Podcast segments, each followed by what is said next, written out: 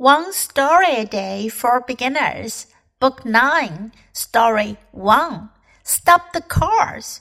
One day, a mother duck and her babies were waiting to cross the road. Cars kept coming. The mother duck and her babies waited and waited. Finally, a man got out of his car and stopped the traffic. As the ducks crossed the road, many people took pictures. Who would think that a little mother duck could make all the cars stop? These baby ducks must have been so proud of their mom.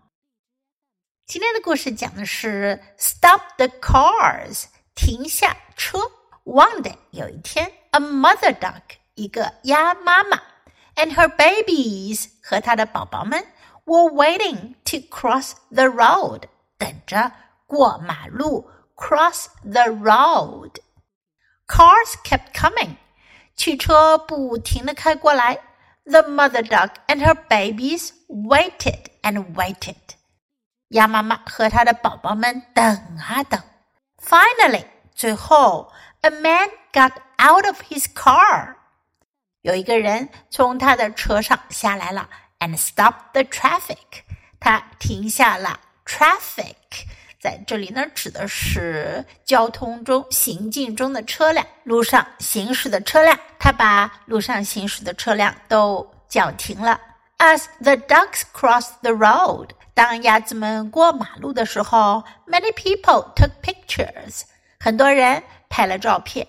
Who would think that？谁会想到呢？A little mother duck。一个小小的鸭妈妈 could make all the cars stop，能够让车都停下来。These baby ducks must have been so proud of their mom。这些鸭宝宝们一定为他们的妈妈感到骄傲、自豪。Proud，骄傲的、自豪的。Now listen to the story once again. Stop the cars. One day, a mother duck and her babies were waiting to cross the road. Cars kept coming. The mother duck and her babies waited and waited.